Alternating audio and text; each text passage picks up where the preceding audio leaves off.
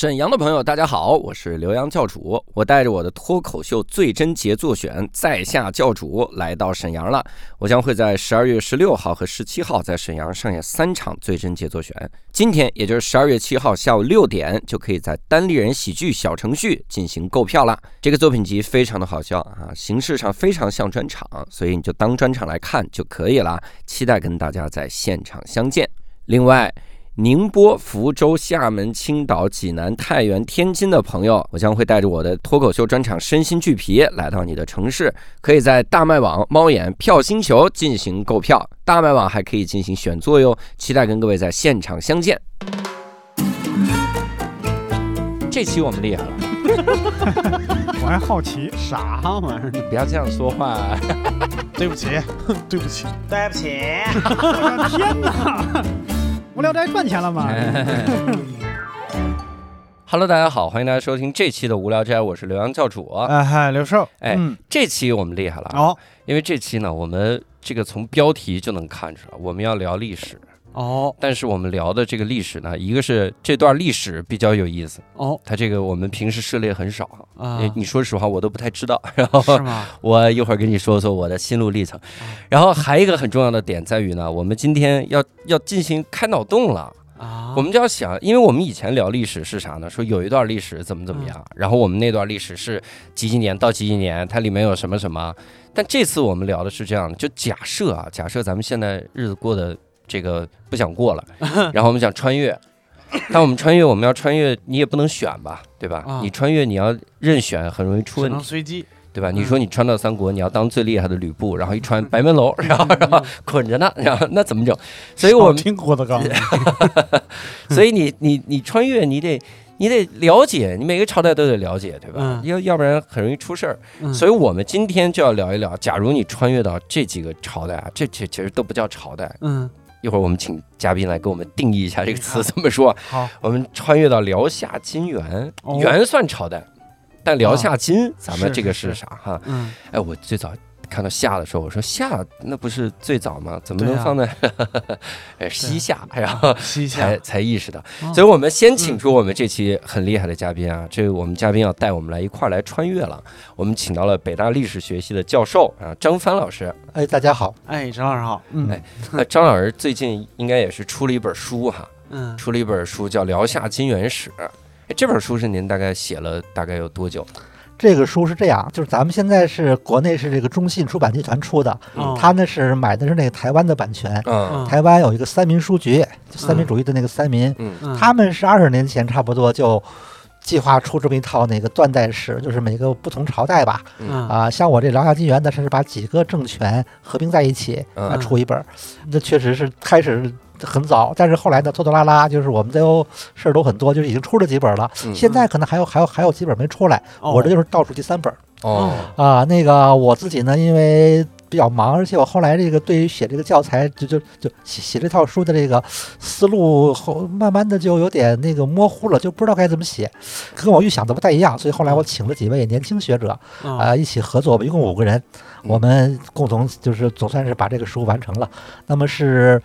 前年吧，去还是去年，在台湾先出版，然后呢，我们这边就也跟着出来了。哦，我反正看前言的时候，张老师那个语气就是这书非常的艰难，感觉就是好不容易。别人不艰难，我可能后来就这这写这书的感觉没有了，不知道为什么，就就就。比较稍微费了点劲儿，对，嗯，那如果我们平时看历史，我们可能看明清的比较多，因为你像之前段志强老师来做客的时候，他也说，他说因为明清资料比较多，哎，对对，那像关键是离离咱们近。啊，对，离近，对，就是知道的多，想查啥查啥，真是什么玩意儿都能，资料丰富，甚至有的你爷爷奶奶都能告诉你，爷爷奶奶哪那么大岁三百岁的爷爷。所以这个，我们其实挺想问一下张老师，那辽夏金元这个朝代在历史上它是个什么地位，以至于我们得出本书来详细的说说这个这个朝。提到辽夏金元呢，就跟另外一个朝代非常关系密切，就是宋朝。宋朝，对。啊，宋朝咱们一般还比较知道，因为宋朝的话呢，它是年头比较长，嗯，而宋朝的经济文化特别繁荣，对。啊，那些那个呃什么什么宋词啊，那个呃宋词包括诗词歌赋那宋词，还有那陶瓷的宋词都非常有名。那个可能一般咱们都都还知道比较多。那么辽夏金元呢和宋呢，加起来它就是中国历史上的一个一个时期，叫辽宋夏金元时期。哦，呃，这个时期大概绵延了四百多年。嗯，呃，然后后面才就是明清，前面是隋唐五代。所以它这个时期呢，它的特点就是说有一个主要的王朝是宋朝，呃，其次是元朝，这是一个前后关系。但是跟宋朝并立的呢，又有几个少数民族的政权，呃，有的也可以叫王朝啊。这这里就包括辽夏西夏是西夏，辽夏和金，呃，辽夏金跟宋朝是基本同时的，但是元朝是最后把他们全都给那个打包在一起，成形成一个大的这个这个这个。统一的国家，哎，就是合起来就是辽宋夏金元，这是一个时期。哎呦，我感觉是个上下联儿，辽宋夏金元，七剑下天山。你走开，我我去死。两个夏，他这个呢，就是说，呃，宋朝因为资料就比较多，比这个朝代多，而宋朝比较重，所以所以我们这套这个。就是这这是一套书吧，嗯，宋史是单独的一本，然后呢，那个辽夏金元就就是几个稍微资料少的政权呢，合在一起出另外一本。哦，宋史早就出了，宋史已经出了好多年。哦，我我是不是刻板印象了？就是少数民族政权，他重视修史吗？呃，确实他不如那个汉族的政权重视，但是也可以，也还是比较重视的。嗯，就是他确实比那个汉族的、比宋朝什么的要差一些。哦。老师，刚才听您说这个辽宋夏金元，就是这个顺序是因为顺口还是有什么讲究？顺序是按那个建立年代，就辽啊，辽建的比宋朝还早，就是有有建立辽的时候，宋朝还没有呢。啊，后来宋朝这才建立，然后呢是西夏，然后是金朝，最后是元。哦，明白了。哎。我突然想起来，这就是可能就是因为这个少数民族政权和宋朝的这个政权并立，嗯，所以金庸写的那个武侠小说很多都是在这个这个时代发生。对对对，是的。所以契丹也是这个时时期的。呃，契丹就是辽的建立者，就辽的这个统治民族就叫契丹。哦，啊，萧 萧，对对对，乔峰抗金多年，呃，这样。那我们其实也也想问一个问题，就是那我们为啥要了解这个辽夏金元呢？其实我刚刚其实听张老师说的，我觉得有一点是这个我很好奇的，嗯，就是少数民族政权它到底是一个什么样的文化，它什么样的这个这个政策？那除了这个以外，还有其他的这个意义？呃，主要就是你要光了解宋朝吧，那就等于对中国那段时间历史了解的不全。哦，对，宋朝确实是很有代表性，它成就也很突出。但是要光有宋朝呢，宋朝首先是版图比较小，嗯，它的统治范围呢，就不要说是那个呃那些是北方少数民族地区，它就连汉族统治区它也统治的也不全。哦，啊，因为当时咱们这北京。啊，这一带就是辽的地盘儿，对啊，啊，那么那个，首先在疆域上，在整个这个地理上吧，你就对中国了解不全。另外呢，少数民族政这几个少数民族政权，它虽然是那个它的经济文化水平没有宋朝高，但它也还是有很多的创造的。那个就是也有一些建设也好，或者很多方面对中国历史也还是很有影响。特别到最后的元朝呢，它那个。地盘就非常大了，哦对，那个很多今天中国的边疆地区都是他基本给搞定的，然后呢，他在那个地方进行统治，呃，为以后想以后的大帝国清朝。啊，包括到咱们这个近现代的中国这个版图，呃，那非常重要。要要是没有这几个少数民族政政权，可能以后中国历史就至少地盘就会小的很多。哦，但我有一个，我有一个问题，我觉得挺也挺奇怪的。嗯，如果我问出来，大家觉得很奇怪，也不要不要介意啊。其实真是纯好奇。嗯，那辽朝它当时还算中国吗？啊？呃，他是算的，为什么呢？因为辽这个这个民族呀，这个统统治民族契丹，他就始终是在这个今天中国的还不算很靠边儿，就是中今天中国的版图之内，就今天的内蒙古的那个东南部和辽宁西部，就辽河上游这一带活动。他呢，就是一直在这个等于汉族的那个紧挨着汉族的那个区域外围边缘活动，跟汉族交往很密切。后来他呢，建立了王朝，他也用了一套汉族的那套典章制度啊，这个。统治体系当然有它的本民族的一些东西，但是也也加了很多汉族的东西，就等于是结联联合起来搞的。然后呢，他自己也自命为中国，关键是他就觉得跟宋朝固然宋朝更好好像先进一点，但是他觉得我们自己也不差，我们也很有那个特点，所以他经常他有一种跟宋朝竞争中国的意识这种概念。他就很多特别到了辽朝后期，他的一些皇帝的谈话也好，或者下的文件也好，都是。自称中国的，哎哎，就是他他有这特点，对，明白了，嗯，所以解答了一个很大的疑惑，嗯，因为我在想，那比如说商朝，它也是有商朝历史，是。呃，很短，就比如三页，商朝历史，但是很少。就比如说说商朝的时候，我们就研究一下少数民族政权他们在干什么，是是吧？咱们有对商朝是这样的，商朝它那就是中国早期国家了，特别早是吧？嗯，呃，那时候的少数民族呢。或者说，就是就是像商朝以外的这些他统治民族，那时候的少数民族还没发展起来，他他没有政权，或者他只有那种很原始的那种部落啊什么的，所以他也没有什么记载，留的记载也很少。那他不像后来的这些少数民族政权就比较复杂了，各种包装也比较齐备。那那早期的都没有这些包装，他就那个，呃，称不上是什么政权，他他可能都那样。甚至商朝的时候，可能所有民族的那个人数都不多，都大家都是少数民族。但我看《封神演义》说魔族还有什么玩意儿？这是？那辽算是第一个少数民族政权？那不是，那个比较早的是，呃，这是这样子呀。咱们少数民族政权有两种，一种是那个没有进入到内地。嗯，就是在这整完全的是在这个这个外围，那比较早的是那个匈奴，匈奴，哎，汉代的匈奴帝国，他是有政权的，但是他没有进来，啊，他就自己的东西，就是以自己的那个民族本民族的那个文化，呃，搞的一套统治体系，那就和中原的这些就不太一样了，嗯，呃，那么后来有那种进来建立政权的少数民族，但是他进来了，那就是那个十六国。十六国是在那个西晋以后，咱们这学历史，咱们秦汉什么三国，三国很有名是吧？嗯，三国完了以后是晋朝西西晋统一，嗯，呃，西晋统一没多年，少年爆发了内乱，有很多的那个迁入到中原的少数民族造反了。他建立了好多嘛，十六国就是俗称十六国，在十六国里边呢，有有少数几个汉族的，大大概有十三个是。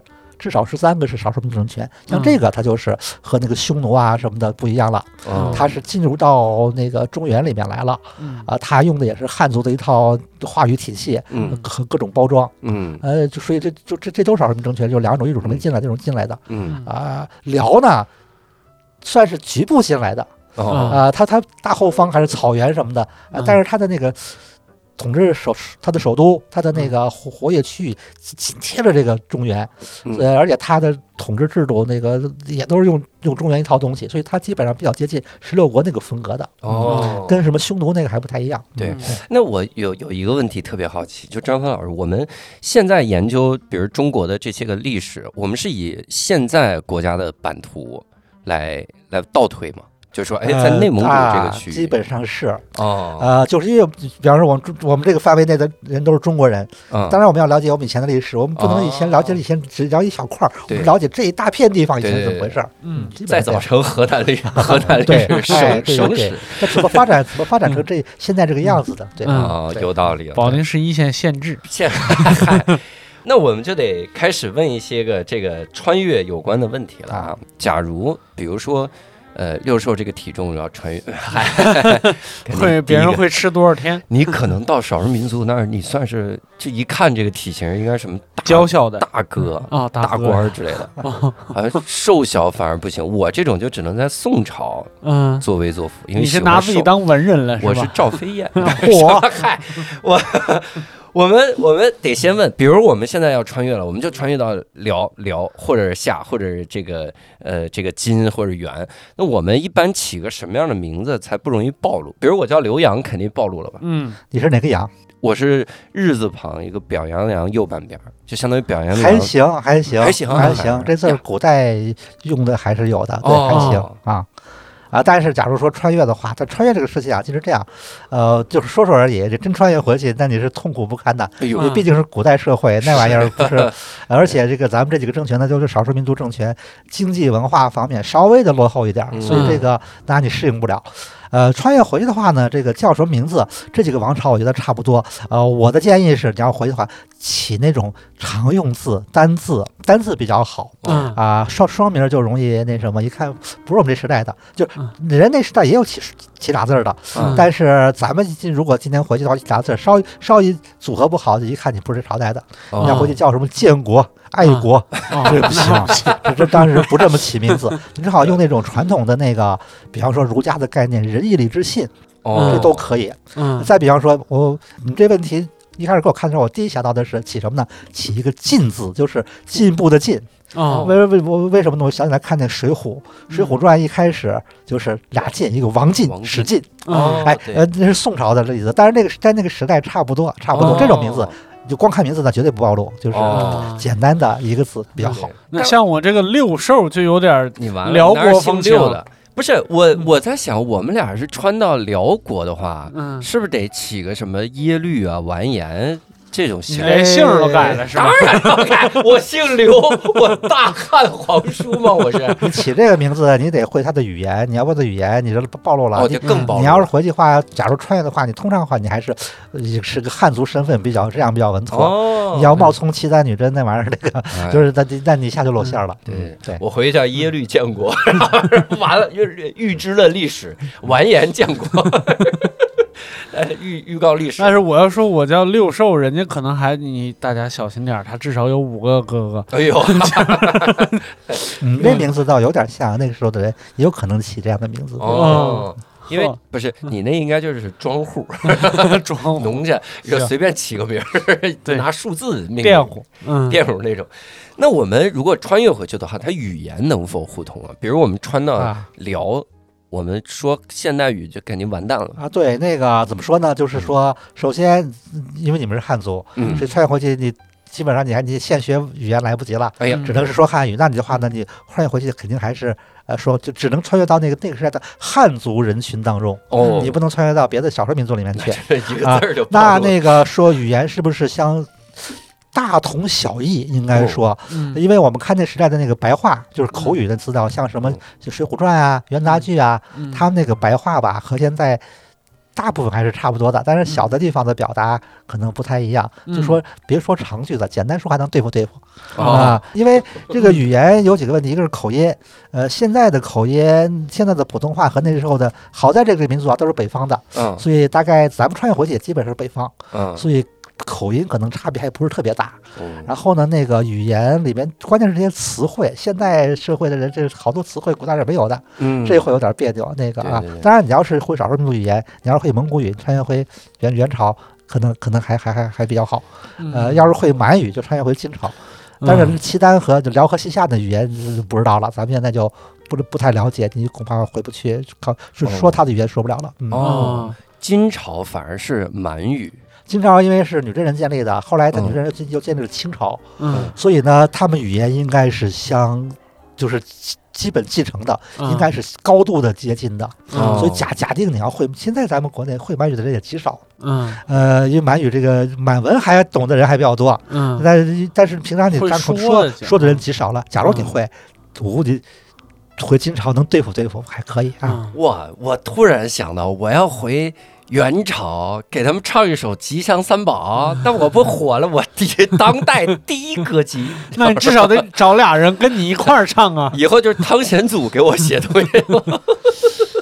对，哇，哎，那我有一个，就是老师，就比如说我我们听听评书什么之类的，就是那时候宋朝和比如说和辽和和和什么打仗的时候，通常那。是不是中间也得带翻译啊？我经常看那个打仗的时候，就是两个大将在在在场中间说“来将通明”，啊，这要是听不懂人说话，那边说半天的时候，你等会儿哪个是你名？他叫完颜建国，他萧建国，他是 谁呀？你？来来将通明这种描写，历史上不是很常见，大都是而且这种单挑的这种这种打法吧，就小说里经常写，实际战争当中。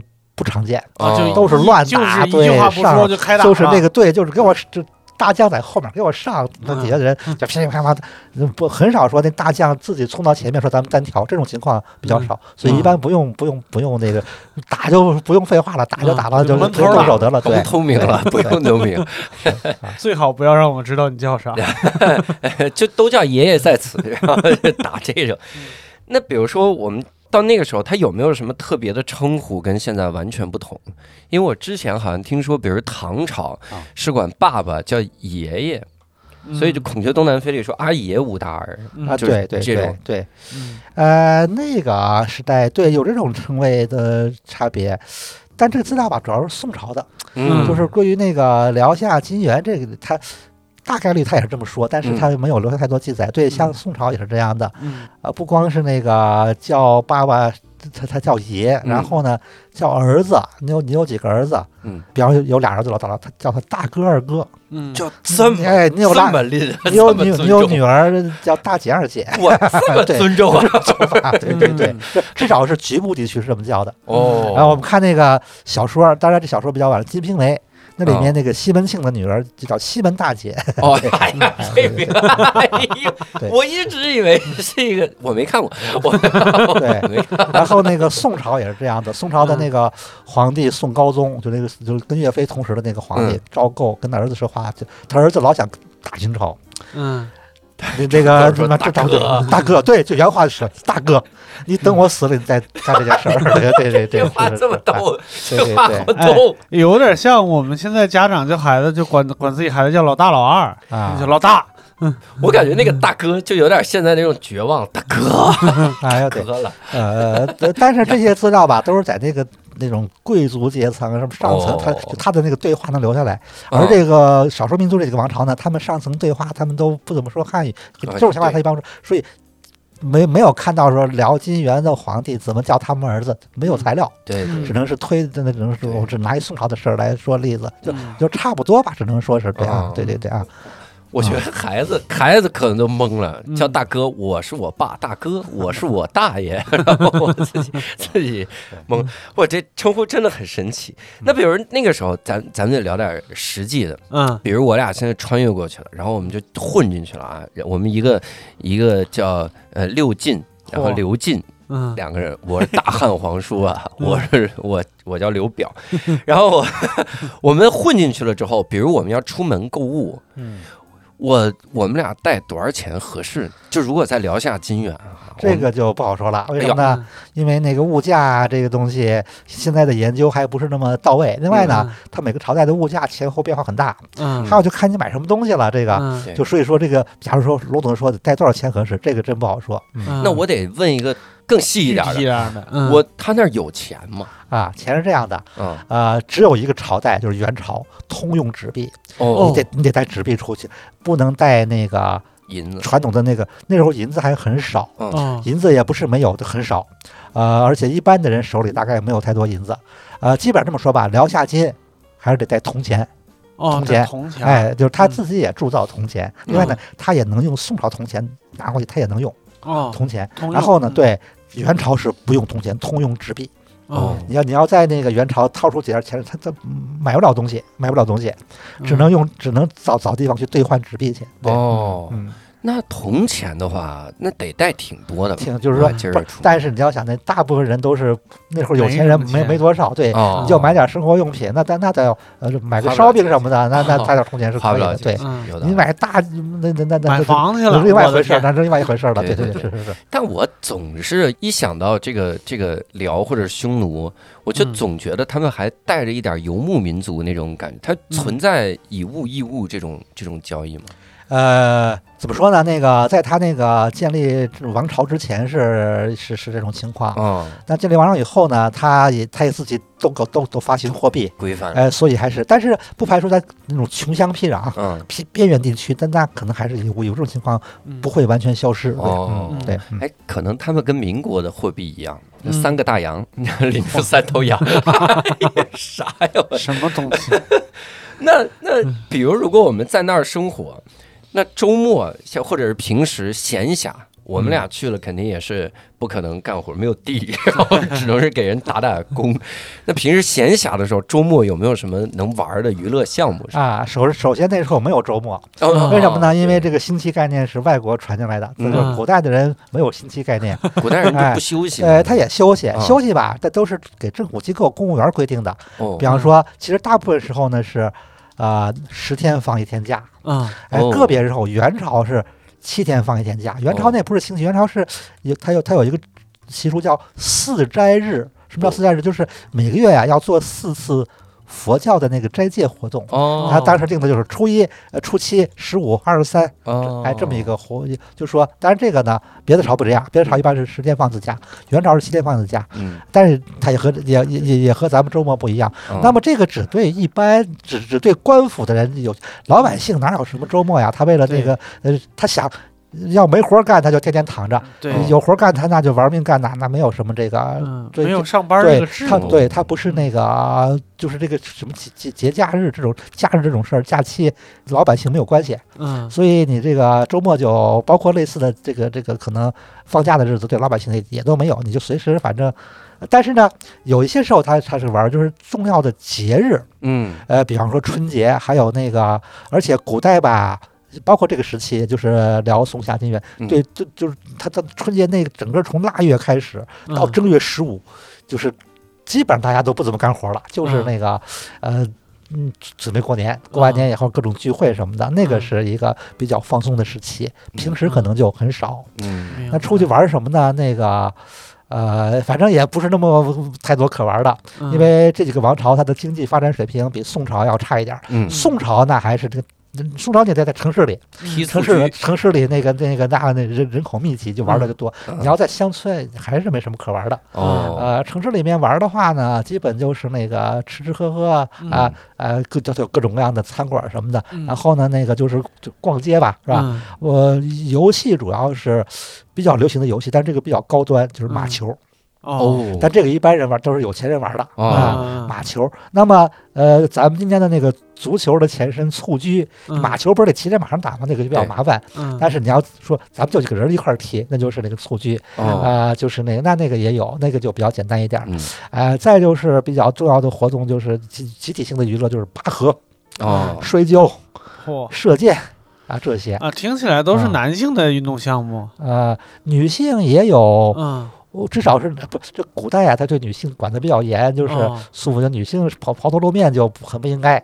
你反正但是过节也出去玩玩也行。啊，女性有一些什么那种那个那个就是聚聚会啊什么的一些一些小的游戏，它大概就是有的。但是呃对详详细情况不是很，比方说他要做个游戏怎么做，不是很有些地方我不是很清楚。明白。我要是穿越回宋朝，我高低我先找的发明蹴鞠的人，我说别发明了，然后后边踢的不行。哎，我我昨天还听评书，刚好听到了，就是那个，其实就是郭德纲，就是他他好像研究了一些历史资料什么，感觉好像宋朝是很比我们想象中要要要发达很多的这么一个。那啥，就他就他就从饭店这个角度说，他那时候饭宋朝的饭店甚至有二十四小时开业的，就是城市里边，然后是也有送外卖的。他们没有宵禁吗？这好，哎，对，这这种对我我刚才忘了说，在宋朝除了特殊时期吧，基本上没有宵禁，所以这宋朝还比较先进的。但是别的王朝，你比方元朝就有宵禁。元朝你要想夜里出去玩，节日那不算，但一般你就出不去哦，因为你犯法了。对，哎呦啊。就得被就得被抓了。那元朝宵禁，这个这是跟哪儿学的呢？感觉少数民族呃，因为古代啊，古代的王朝，包括宋以前那些王朝，好多都搞过宵禁。那么元朝是跟对，但是宋朝是比较特殊的，因为宋朝经济繁荣，宋朝可能有的地方也有边境地区肯定有宵禁，但是首都大城市那它不宵禁，确实是非常的繁荣。哎呦，真好！辽夏金元这几个朝，它是几点宵禁啊？哎呀，基本上因为古人啊，他那个睡得早，哎，他他和现在不一样。所以古代其实是没什么夜生活，因为他他得他得浪费那个那个那个照明那个资资源啊，要点点灯点油，那都是花钱的。对啊，有钱人是可以，我点上那个什么蜡，我不连连吃带喝玩，我很晚睡。大部分人做不到，这天一黑，那啥也干不了，睡，早早就睡了啊。所以这个夜生活在古代只有在个别是。呃，比方说宋朝大城市夜生活可以，这些咱们有很多资料。呃，辽夏金元这几这几个朝呢，大城市应该也行，有有钱人多一点吧，反正是啊，就是他呃那个吃吃吃吃喝吃喝喝呀，或者是呃音乐舞蹈什么的。但是大部分人没有什么夜生活，呃，就是这些官僚贵族、有钱人可以啊。对，是的。当然，那个夜就像像什么宵禁，到到了那个过节的时候就开放了。过节那还是大家乐一乐，就是放松放松是有的。过节允许你八点睡，平时七点。古代的夜生活最有名的就是元宵节哦啊，那辽金元也差不多。就元宵节是一个全民欢乐的节日。就是你看那个小说里面写的好多什么《水浒传》什么打灯对，全都是那个灯节嘛，就是趁机撒谎对啊，啊也对也有是 是一个传统民俗，对 也也有造趁机造反的，对，基本上大概要要研究古代夜生活，重点就看看元宵节就行了哦。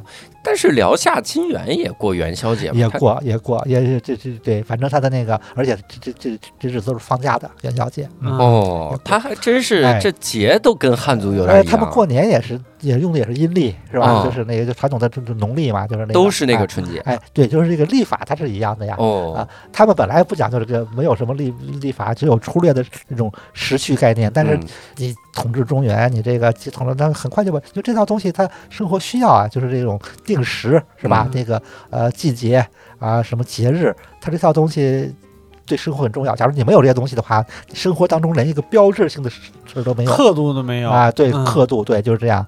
哎，所以他这些东西当时他们都接受了，嗯，而且也也按这个走。嗯哦，还有什么有意思的节吗？那时候的节其实怎么说呢？就是咱们今天咱们还有很多传统节日，就是特别是那个。咱们节日有两种，一种是那个跟着农历的那个、那个、那个跟着月份走的，嗯，就是这个各种什么元宵节、端午节，这咱们今天有的农历节物，的的中秋节，古代全都有。哎呦，呃，但是古代有很多节日呢，咱们今天就不过了，不太有了啊，就那什么就就少多了，呃，少了一些吧，至少是。另外的二十四节气。二十节气它是跟着太阳那个运转走的，嗯，那个呢就也有一些相当于节日，是吧？哦，比方说清明二十节气，比方说那个古代的二十四节气里面冬冬至特别重要，哦，啊，冬至是全国放假，然后有那个很包括皇帝去祭天什么的，有吃饺子。活动，对，吃饺子那时候，呃，不太了解那时候是不是 游牧民族也吃饺子啊？哇，这有点震撼了，哎，他们那个时候。过不过，比如说什么寒食节这种，有的有的寒食节是自古以来就有的，但是寒食节是很汉族的东西啊。嗯，这个呢，就是说，呃，对少数民族不一定，你看草原上的那个牧民，那他不不管这些。但是作为一个我每天吃的都是。作为一个国家，作为一个国家的统治人口，百分之九十几那都是汉人，所以政策上。国家是有这节日的，嗯哦，对，也会搞一些活动，对，嗯，跟现在的节也差不多哈，那种。呃，他的节可以这么说，那咱今天当然有放假，咱有什么每周双休日，那那古代在没有双休日的条件下，节稍微其实那些那些各种节，那那还是很有必要的，做做来点节很有必要，要不然大家太累了，太累了，有道理，也没事儿干，主要是。那比如说，他们当时辽夏金元这这几个朝有没有哪些著名的文化项目啊，或者是一些个文化名人啥？文化项目、文化名人，那那个比较重要的文化项目就是，我觉得就是戏曲，嗯啊，也包括那个就是整个这个时期吧，包括宋朝，就是比较注意的一个文化现象，就是那个通俗文学啊和舞台表演这些东西比较繁荣。它比比像过去唐朝这些玩意儿这些都不太像，但是宋。包括辽金都有元都有了，像后来的所谓的元杂剧，那就是重要的文化项目了。呃，那个还是观众或者说是那些就是上到这些官僚贵族、下等老百姓都还是挺喜欢的。嗯嗯。少数民族，我总觉得他们得有个类似于现在那达慕大会的前身是啥？他们有那个宫廷那个贵族的活动，那当然比方说舞蹈啊，也包括那种各种音乐，就是乐器演奏，嗯，唱歌，这这这这都有，这都对，尤其是唱歌，嗯嗯。那他们对待汉族的这个态度和政策是什么样？就比如我俩如果穿越回去，真的让人发现是汉族人，呃，他在在他的那个打仗时期，那。当然也不能见人就杀，反正是那个会有点危险。哦，但是和平以后，他基本上也还正常统治吧。嗯，呃，总的来说呢，就是假如我们现在穿越回辽夏金元这几个朝代，假定穿越回他那个正常生生活状态下，和平时期，安全应该不会有太大问题。但是呢，你也得小心点，因为因为你是被统治的这个人群，就是你你随时可能碰到这些呃统治民族，你别得罪，你别那个什么太存在感太强，得罪天龙人，哎，稍微低调点，就是。对你把你这个扎眼的衣服换一换，当然我穿个现代的衣服回去。嗯，那汉族人地位算是高吗？如果再聊下去啊，对，这就是相对的嘛。假如是汉族王朝，他就没有什么问题。呃，在少数民族政权里面，他就比那个这些少数民族要低一点儿。就是我走路的时候，如果过来一个蒙古族，我就得靠边让人先过去。也没这么规定，哦，但是你你这样比较比比较安全。哎，我这么安全，你看我的朝廷也没说了，非不不不过来你就让没这规定。哦，但是客观上呢，因为他确实他自己会觉得我你你你们是被我征服的，我统治你们，他会稍微比较的那个横一点。对对对对，嗯。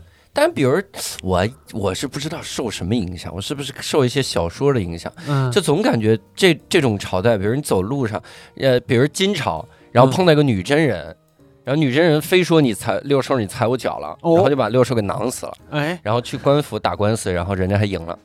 你看，就说你踩人脚，这种情况。太极太就是太不讲理的，也也还是不太可能，不太可能。但是 稍微个政权，稍微有点不讲理，那那很有可能。哦，其实这个呀，怎么说呢？就是民族这一方面，主要是社会不平等。嗯，你就算是都是汉族，你也有那个当官的贵族，那些老百姓，他也会这种情况出现，就是因为他整个社会是不平等的，他没有那种健全的，不是个法治社会，可以这么说吧？法治社会它只只只是大概有一套法律制度，但是它那个。并不并不那个去落实到很细的地方，嗯，所以你被欺负这种事儿，随时都会有。哎呦，哎，只不过在那个时代呢，他会被欺负的可能性又多了一种，因为民族的不同。对对，的确是。嗯，但我长得其实我硬说我是蒙古人也行。那那么硬吗？非说话说话暴露了，一说话就暴露了。对对对，我会蒙语。呃，阿爸。哎，主要就这后边一句都不会了，能不能用啊？你会蒙语，我跟你讲吧，两句话你就暴露。问你是哪个部落的，哪个氏族的，哪个部，你根本搞不清那些部落什么部落。对，他要能听懂人家问他是是是是啥就好。除非你提提前研究过这些朝代的部落什么氏族的这样。那么细呀，这些人他们跟北京人一样爱盘道啊，就是他这个就是说，比因为什么呀？你你见着一汉人，你也得问啊，你是你你你老家哪儿的？嗯，你你你你你是哪个地区的哪个县的吧？比方说，你你你假如是少数民族，他不得问问？你哪个部落的？那你答不出来，你答就露馅了，对吧？哎，要问老家哪儿的，他还真没问题。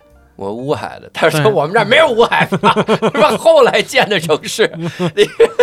乌海是哪一片子？我至少得说什么鄂尔古纳旗，这个旗这个那时候也没有啊，那也没有啊，其实清朝概念啊。你你乌海的，我我是呼和浩特的。哦，是吗？哎呀，咱俩啊，怪不得咱们喜欢这政权。这啥？我那还得问一问张老师。那比如我们去了之后，饮食上有没有什么注意的事项？因为我我很好奇一点啊。会不会就是因为哎，我之前听什么，就说为什么少数民族很多有通婚制，然后或者是那个那个叫继婚制，就是呃爸爸死了，然后收继婚收继婚收继婚，就是爸爸死了，妈妈还得嫁给这个大哥，嗯，大哥死了嫁给二哥，嗯，因为。因为普遍他们那边缺铜，说吃的这个东西里缺铜，说孩子这个成活率不是很高，所以繁衍是非常非常高地位。呃，这个不太对，不太没有没有这个，一般不不这么认为。他这个收集婚是这样的，呃，两种情况，一种是那个不是母亲和儿子结婚啊，是庶母和，就是说一定什么有血缘的人才能结婚，哎，对，不是亲妈，对，那那那，对，那就不像话了，对，是庶母，就是小老婆和。大老婆的儿子结婚这样子，还有一种是嫂子和弟弟结婚啊，嫂子和那个这个这个小叔子结婚是这样的嗯，他这为什么结婚呢？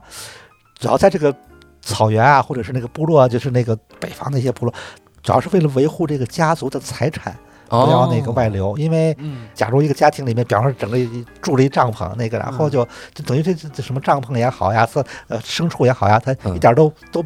都不会调整这个所有权的关系。嗯，哎，你要说是这妇女要嫁别人了，那坏了，他得把这个带一些羊啊什么的走了，这家就受损失。在那个时候人口少，嗯，差不多是找一个适龄的对象也不是那么简单的，所以基本上如果一个家庭里面哥哥不在了，嫂子还在，那这差不多就接着过吧，跟他弟弟就这样子的情况。哦，对，嗯，对，那个庶母和那个儿子也是这种关系。哦，对。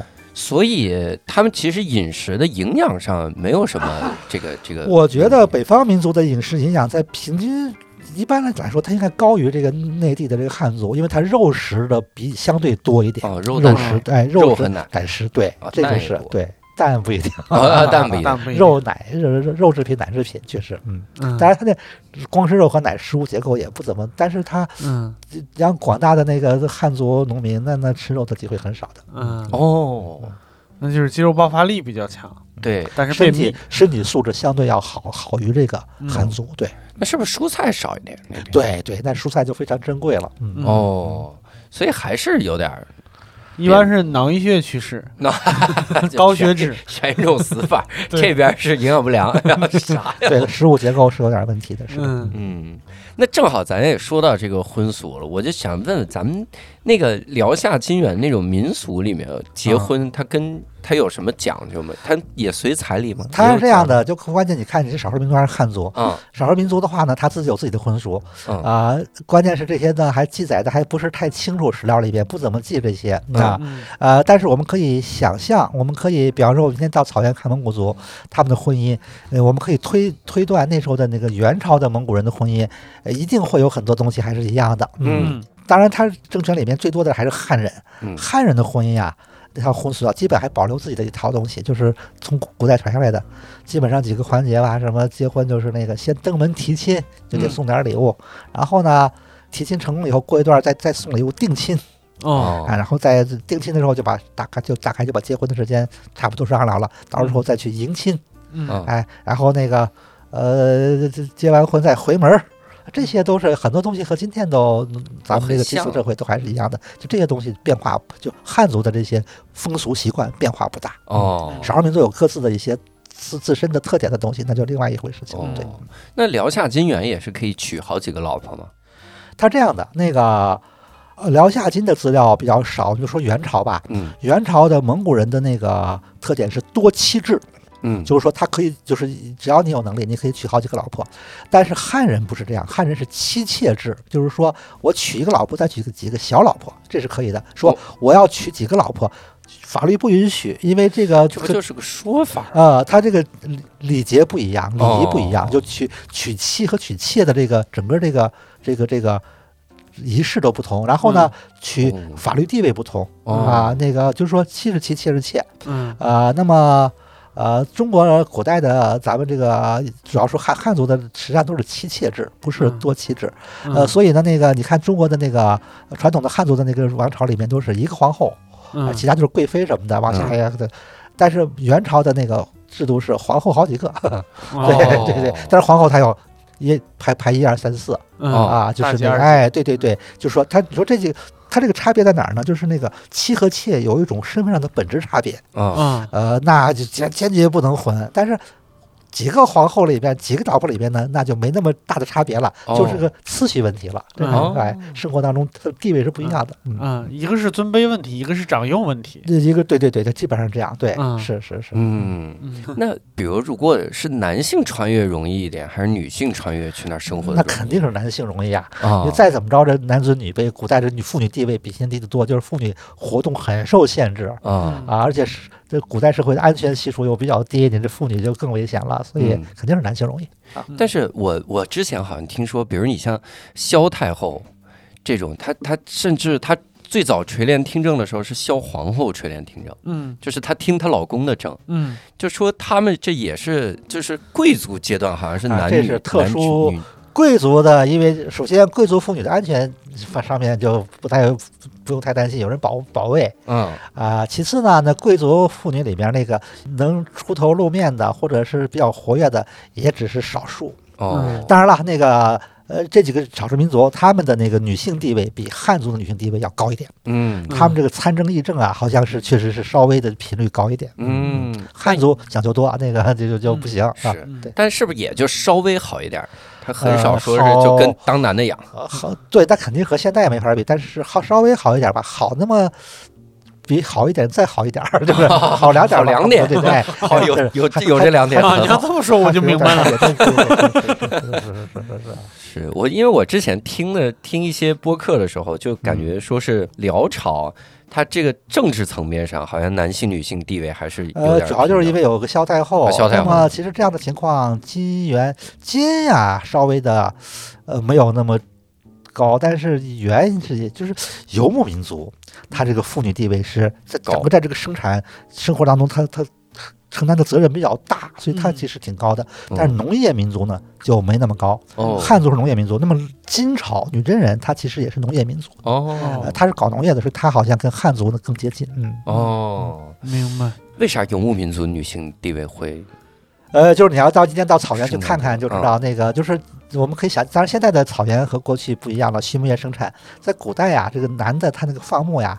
他早上起来把那个羊赶走，赶到外面羊舍，他就躺着休息了。哦，哎，妇女在家里边，哎呀，各种各样的那个是其他的事情，包括一些就是什么那个，反正就是活活很重的，活很重的。哦，嗯，所以他在这个生生活当中承担的责任要。好像是更大一些哦，对，就有一方罢工，这个家 看 看谁塌的更厉害一点，对，还是女性那边多一点，嗯，哎，这个有道有道理。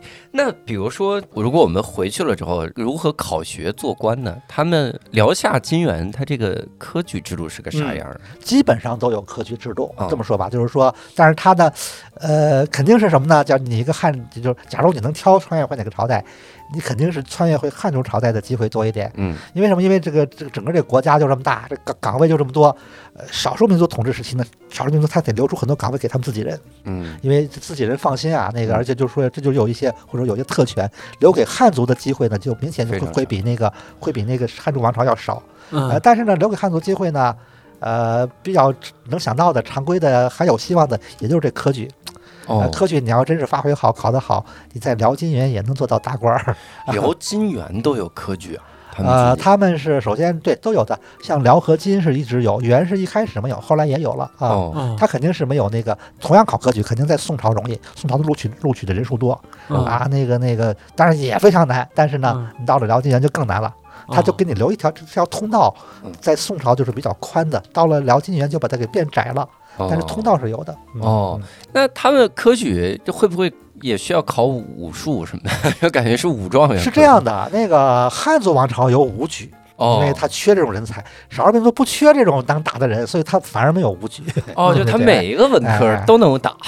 呃，因为 他因为他们自己人就是军队里面自己人是就是本民族的人是核心啊，但是人家自己都是那种从小习武或者是那种就是那种好有些东西都天生不用不用练的哦，所以他对于汉族反而没有开开始。反而是汉族需要这个。汉族你就去，你有文化，你好好练练练文化，说不定他能用你那个帮着治国理政什么的。哎呦，人家偏科偏到啥程度？人家文举是从一数到十就能过，就是状元；然后武举是打两头熊徒手，都不能考，都没资格考试。我所以有一个对内蒙人的刻板印象，我觉得得纠正一下。说我们小时候考骑马射箭，我们不用考，我们天生就会。我我 这个，我之前还听说，比如宋朝是不是还有那种举荐制啊，选拔人才？你要说宋朝是这样的，宋朝是那个科举是一个常规通道，嗯，但是呃。科举有点像高考，就是说不需要谁也不认识，我没有任何关系，我也能报名。报名以后呢，卷子它也密封的，最后做卷子好，那就能排第一什么的。呃，但是你一旦进入官场，你各个那个往上走，那个各个环节都得有人推荐啊。就是说，这是个这好像今天那个考研究生，就是那个保保送研究生一样，嗯，想保送就有人推荐。你硕士还想接着读博士，想免试，那还得有人推荐。就是说，推荐是一个跟那个考试结合在一起的一种做法。嗯，呃，那么在辽金元的时期呢，也包括他刚入主中原的时候呢，他那时候缺乏人才，嗯，他也搞不清这汉族到底谁什么的，谁比较靠可靠，谁有本事，他就得。推荐了，就用他的人，哎，你们帮我找找有什么合适的，你们知道的，能能，所以那时候会有大量的推荐。等到这个统治稳定以后呀，慢慢的就就就得转入那常规的考试了。哦，因为推荐这事儿呢，就是说他这种有可能会出很大的那种走后门啊什么的，就是明明明明没本事，就是靠认识人他就上来了。这种情况也也也不是那总比你我不知根不知底儿，你考上来是为了杀我要强很多。嗯嗯，所以还是。相当于辽夏金元主要的选拔人才的制度还是科举，嗯，这样的也呃也不好说，但只能说有科举，科举是否主要不同的时期不太一样。嗯，像金朝的科举比较正规，为什么金朝不光是自己考科，金朝还给女真人专门开一套女真的科举啊，他就比较接受这样。但是元朝呢就不太。元朝一开始不搞科举，就觉得这个呃很意思不大。后来呢，够了，大家 一直说呀，哪有不搞科举的？历代都有科举。前面你看好几个王朝，后来他也搞了，搞了就规模比较小。在元朝当官呀，就比较独特，就是说。呃，你要是少数民族，那就当然就不用说了，他的机会就很多。你要是汉族，你也可以去直接就是去衙门里面呢当临时工，当临时工等着什么时候有了空缺，那公务员岗位空缺啊，你顶上去。你你也你你你儒家经书，你你也不一定知道，你也不不不没有就考，但是你就是实习，在衙门里实实习实习的，就有了正式的编制了。有了编制，你就往上走吧，就是因为你考科举也也是为了一个编制。也是为了进入这个官僚系统，就是宋江那条路是吗？啊，对，像宋江这种人吧，在汉族王朝呢，有编制，他也永远只只能占一个最低的编制，他就上不去。但在元朝呢，这个有最低编制的人，只要你表现好，你就能上去啊。因为上面就对于那种读书人什么的，并没有特殊照顾，给他开一通道，但是说他那不是说随时就就任何岗位都要找科举的人，那不是这样。对，重要岗位他也用。不是科举也没关系，他就比较那个松一点。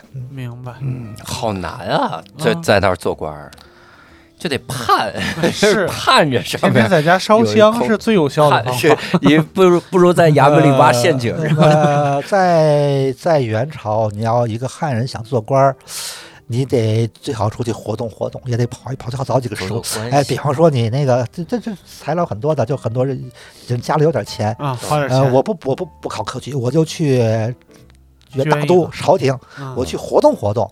万一我能认识一个达官贵人，哎，他觉得我不错，他他他他保举我，他一推荐我，我也能上去。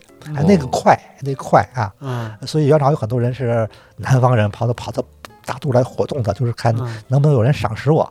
比方说，我会写诗，我拿着诗去找你，看我这诗怎么样？哎，有的有的那包括那些蒙古，后来也有一些都学习汉文化，也懂点，一看诗不错呀。哎，我看你是个人才，我推荐你吧。哎，就 但是这么容易，但是但是这样的就是竞争太激，内卷啊，内卷啊。那每个好多人都钻着找这种机会，这这那那那其实也也不容易。大部分人来活动了好长时间，呼噜噜的又回去了。啊，你包括那个明朝初年朱元璋 那个推翻元朝，朱朱元璋的军队里面，朱元璋的谋士好几个都是这样的。我想在元朝找工作找不着啊，我我回家了，回家以后闹革命，我参加革命得了，反了，有这样的，有这样的，是是是啊。哎呦我天，对，这元朝怎么回事？我觉得还有一个挺有意思的，就是如果比如我们穿越回去了，我们现在也不不科举了，也不结婚，也不经商，就待着。就每天拿个铜板去买一个糖葫芦，就蹲路边儿。我们能茶余饭后聊哪些国家大事？嗯，在那个我想那个时代，因为它的传媒那个这玩意儿那个不是很发达，所以能聊的事儿。就看在哪儿了。你要在首都就比较好，大城市就有的能聊，小地方就不好说了。说啥大城市也不知道。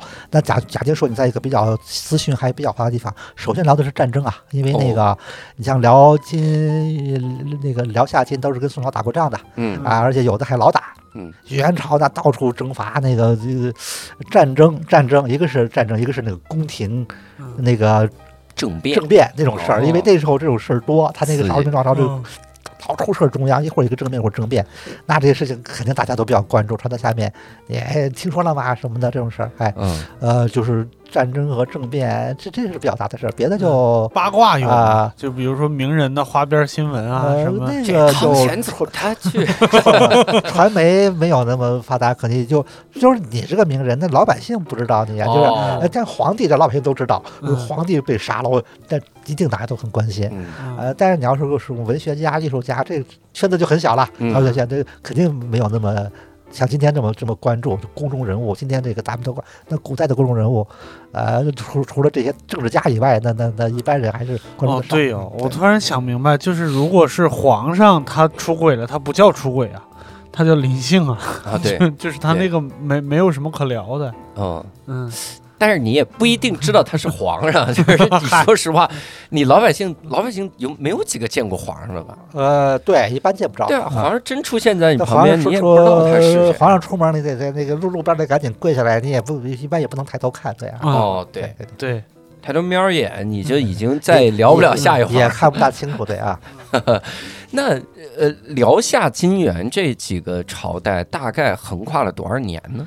呃，年头长的，因为那个辽是最早的，辽是公元九百一十几年就建立了，九百一十六年吧。然后呢，到元朝灭亡是公元一三六八年，哇，这就是四百几十年。对对对，哎，对对对，四个四百五十多年吧。嗯，哇，那这四百多年，你看前面几个感觉是这个匈奴人，然后中间又变女真人，然后又变成匈奴人，他是不是也挺动荡的呀？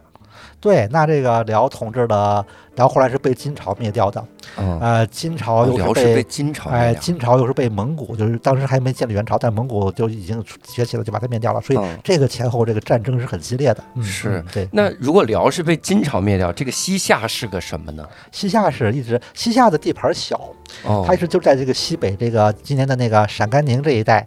哎，它是一个相对，就是所以呢，金灭辽，灭完辽以后呢，西西夏已经在那儿了，也没怎么没没去打它，就基本上和平共处。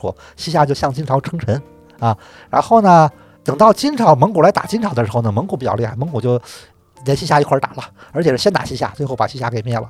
是西夏是在宋朝的时候独立的，因为西夏这个。这个政权吧，它本来是一个宋朝的一个军区，嗯，而且是个边疆军区，就比较特比较有点独立性。后来它就完全独立了，呃，然后呢，那个呃，它同时向辽和宋称臣，就是说它级别低一点，嗯，所以他就一直这么这么统治着。等到金朝来了，他接着向金朝称臣。等蒙古来了，蒙古蒙古就比较不好惹，就是那种你光称臣还不行，还有各种各样的要求。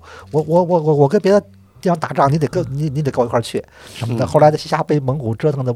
受不了就不理他了，不理他。后来蒙古就把他给灭了。啊，就嘿，哦，就光 只是不理，姿态上不理，脱就是要脱离你的控制。那不行，对，因为那时候西夏本身也已经年头长了，他也衰落了。哦，打不过蒙古的，对。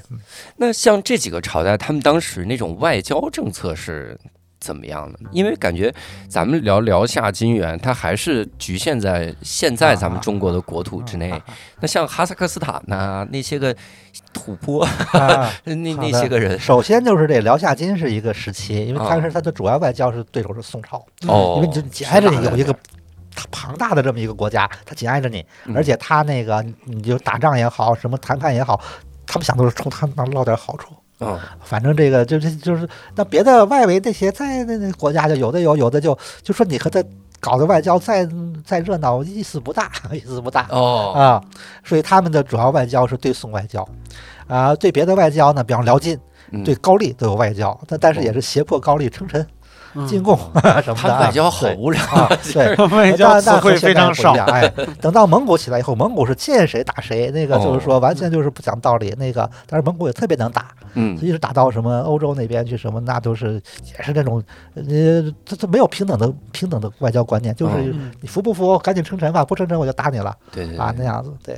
说是好像匈牙当时是打到现在的匈牙利，嗯，对对，说匈牙利好像现在人长得有点像蒙古那个感觉，就有一。点点那种基因啥玩意儿？匈牙利传说有也有，这也也不太好说，是匈奴的后代，有这种说法，真的更早了嘛？匈奴的牙可真够锋利，匈牙利要这么命名，根据中文命名。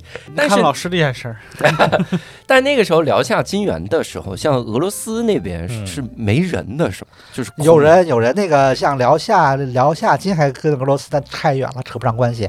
但到蒙古崛起以后就扯上关系了，你蒙古。西征就打过去了。当时俄罗斯这一带都是一些小的公国，就城邦国家啊。哎，它小一个城市就是一国。那呃，而且是那个基督教属于基督教的那个范围，东正教嘛，基督教的这那个那个分支，东正教的那个里面，那确实军事上他没有实力。他在蒙古的那个骑兵，他完全属于被蒙古一个一个都给打下来。最后，哎，最后呢，蒙古是在那儿建立了那个金帐汗国，就是一个。元朝的算算是蒙元帝国一个分支吧。哦，呃，那些小城邦国家呢，都还相对独立，但是都要向这个蒙古进贡。哦，啊我之前听说说这个蒙古人往南边打容易，打宋朝容易。嗯，因为越打越暖和嘛，就是 光着膀子打然后爽。那往北边打越打越冷，也很打的很厉害。不是的，因为蒙古你可以知道，他灭宋朝是非常晚的。哦，呃，他还是他本身就很靠北了。它不存在往北打，它是往西打。哦，往西打，它那个纬度差不多，它问的气候条件问问题不大。它往南暖和，往往南那个湿湿热的受不了。哦，又潮湿又闷热，这受不了。哦，反而这个受不了。对，嘿，那他们这几个朝代的军事力量和宋朝相比，就是他们有有有那明显的差异吗？肯定是他们比宋朝强哦，他们比宋朝还强。因为那你明明显的，因为宋朝和他们打仗是败多胜少，就基本上偶尔打个。反正大部分都是败仗哦啊！你要相对经济实力来说，宋朝经济实力有很有有 GDP。假如假如那时候可以用这种概念的话，他宋朝 GDP 高得多，但是呢，他们还能把宋朝打的那个很狼狈，嗯，那就说明他们实质实力比宋朝强的不少。嗯嗯，那我我听下来，我感觉这个辽夏金元这段。这里面充满了各种故事哈，你看，所以像什么杨家将，像这个金庸老师手底下的人物，嗯，他基本上都集中在这个时期宋朝时期，宋朝就民族关系是这个时期的一个很大的一个一个一个主题，历史主题，所以它就会。呃，发展出很多故事。嗯，但是我回归来想啊，就您写这书的时候，那收集史料这得太难了吧？啊，也不是太难，因为呃，基本上你写这样的书，就搭个架子啊，呃，朝代的怎么建立的，怎么发展，怎么衰落，里面再讨论讨论政治经济各个领域，它都有很多的现成的研究的。嗯，啊，你只要参，你不需要完全看那个史料，你大量是看后人的研究，后人已经把很多地方都做过归纳，你也再给它归纳归纳，哎，顺一顺。嗯，基本就不，所以这方面倒不是特别的那个啊，要求那么高哦。所以得还是得推荐大家去买一下这个这本书，叫《聊下金元史》。哎其实这书还挺厚的。我们今天就是浅从一个很小的民生的角度来聊。对你像正经的那里面老百姓的谈资，那些个战争什么的，都在这个这本书里面。嗯，可以去好好看一看。但我我其实想跳出来请教张帆老师一个问题，比如我们。如果就是您写这个历史这本书的时候，您怎么判断一些个史料它的真假性呢？啊，因为很多时候，你比如我我金朝我把辽辽国给灭了，然后我就说辽国天天昏庸无道，他们是往往爱天天吃羊肉，他们就涮羊肉，他们就。那这种我怎么我怎么判断它的真假？还是说我索性就不管？我就他是这样的，那个史的这些资料确实是那个有，它都有主观性，嗯，但是它又有大部分它又有可还是以。毕竟是，就是他不会每个记载都故意篡改，就是那也很累的。嗯，就篡改和虚构历史是很累的。嗯，大部分的记载都是当时出了事，马上就就就被人发现了，写下来了，就是还是有相当大的客观性的。哦，啊，至于那些篡改和那个添油加醋的那个东西，就就就就就就等于不同的材料来对比来判断。这说的有点过分了，这个感觉那时候看其他材料没有那么多。然后呢，再推推断推断这种逻辑上的那种分析，说，呃，这。写东西这人儿好像跟跟那人有仇，呃，这个 这个就得小心点儿啊，就小心点儿了。你看他把人写的那么夸张，你得小心点儿。就是说，还还主要通过材料的这个互相的对照，另外呢再做一点逻辑上的分析。哦，不敢说完全那个，就是说呃百分之百就是我都都能得到准确的印象，但是差不多起码百分之七八十是可以的。哦，但那这个我就就是其实特别好奇，因为我最近也在看一些个这个历史的这漫画，看一些漫画的时候。它里面有一个提到三国那个历史，它里面就说说史官就在旁边，真的就是部队打仗的时候，那史官就像张帆老师说的，就是发生了这个事儿之后，没两年就写下来了。那我政权不去干涉吗？我说你不许这么写，因为我是篡权，你给我改回来。他是干涉的，但是呢，他古代怎么说呢？这种干涉吧，他也有一点。他也不敢说完全那个颠倒黑白，或者很多时候对他，也就是说那个稍微控制控制，或者有时候也。控制不了那么紧，呃，就是对于这个历史记载啊，很多人的那个，就包括咱们古人的看法也是逐步深化的。嗯，一开始可能有人不重视，觉得管他怎么，你就你就只要你推翻不了我，你随便底下写说点什么就说点什么吧。哦。但是后面就越来越，哎呀，觉得不不说点什么也不准乱说，好像影响不好什么的，就开始管，但是又管不了那么太细，你你管管那个朝廷上的那些。当官的就是官方历史可以管，那民间野史他偷偷的写了，你哪管得了？你也不知道。对，那些东西传到后面了，那你就是说你还会暴露的。哦，反而那个时候就怎么说，就大家还是有儒家的那个那个想法哈，就是历史非常重要。我要是随便改，你激起民愤，我非常有职业操守的。对，就是说古古人都觉得历史挺重要的，那个经验教训不能就还还是有对历史有点敬畏，有点敬畏。哦，但是确实也有人不敬畏，那反正就再看具体情况就就不一样了。就他在下一个朝代的史书里就提出他不敬畏，就是其实史官的地位还挺重的。我想中国人重视历史，重视历史。哦，我我看那个书的时候，我发现。就是那个漫画啊，我最近一直在看，主要是更新了很久，就《火凤燎原》嘛。嗯，它里面提到了一个想法，其实对我还历史观还有一点稍微小的改变。他就说有一些有一些词，你你的历史事件可能没法改，但有一些词我一改，这个人物就变了。嗯，比如我说对方对方将将军就是有勇无谋。嗯，就是打仗很猛，但没有谋略。但是它里面就说说，如果一个真的没谋略的人，怎么可能撑那么多年？嗯，你光勇啊，这这这种，所以有的时候看这些的时候，还是能能学到一些东西。对我好像以前也读过类似的故事，就是说，呃，描写一场战役打败了，他不这么描写，他描写的是，就是他为了那个将领。就是将领的在历史上的面子，他描写的是这个将领带着自己的兄弟在战俘营里边怎么越狱。哦，就是那个战役就写两句就不写了，哦，也不写结果，然后就开始写他。怎么在战俘营里边越狱？就这种战役打了二十三年，然后主要描写是越狱那俩月，这史官他他是怎么写这史历史？嗯，也真挺好。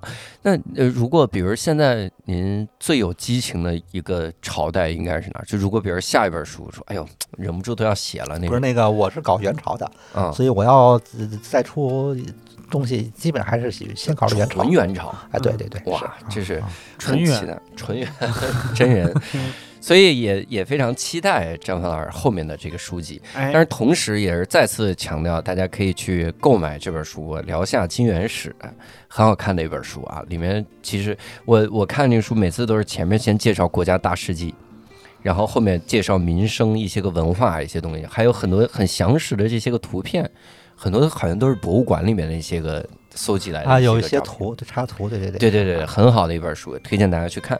那这次呢，也非常感谢张帆老师带我们来穿越了一把这个辽夏金元啊，然后也非常感谢各位的收听。那我们这次无聊斋就到此结束，我们下期再会，拜拜，拜拜，好，再见，再见。